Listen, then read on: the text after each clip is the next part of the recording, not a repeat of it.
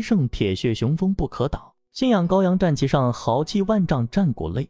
亲爱的朋友们，今天我们要扮演成一名侦探，潜入一个神秘的营地——安营扎寨。请紧跟我一起揭开这个成语的神秘面纱吧。在正式出发前，我们先来解码一下这个成语。它由两个部分组成：安营即建立阵地，扎寨也就是创建据点。因此，安营扎寨就是在某地搭建临时住所或阵地。你现在是不是对这个词有了更清晰的认识了呢？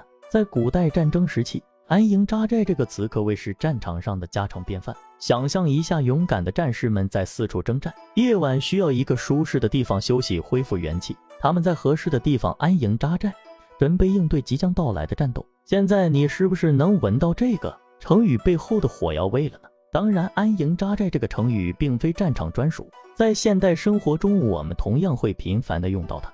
比如在野外探险或露营时，我们要寻找一个安全舒适的地方扎营。那就是在安营扎寨。此时的安营扎寨充满了探险激情和亲近自然的快乐。而在长途旅行中，我们需要途中找个地方休息，这个安营扎寨则象征着暂时的歇息与放松。要深入了解安营扎寨这个成语，我们还得回顾一下它的历史渊源。实际上，这个词可以追溯到春秋战国时期，那时诸侯争霸，战争频繁，领导们需要在战场上寻找合适的地点建立临时阵地，因此安营扎寨成为了战略课题。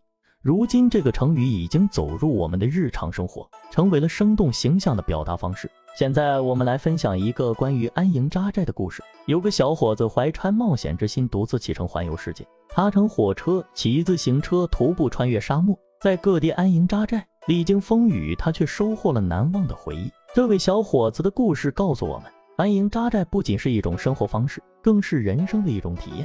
安营扎寨这个成语就像一把瑞士军刀，功能繁多又实用。我们可以用它来形容一段艰辛的探险历程，也可以用它来描述一个温馨的家庭故事。当然，我们还能用它来批评那些不屑进取的行为。总之，安营扎寨是一个非常实用且生动的成语。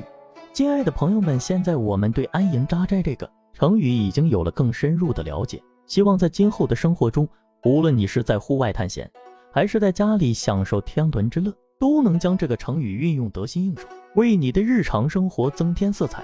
下次再见喽！依依学语将继续在成语的奇妙世界里与您共同探险，愉快的学习。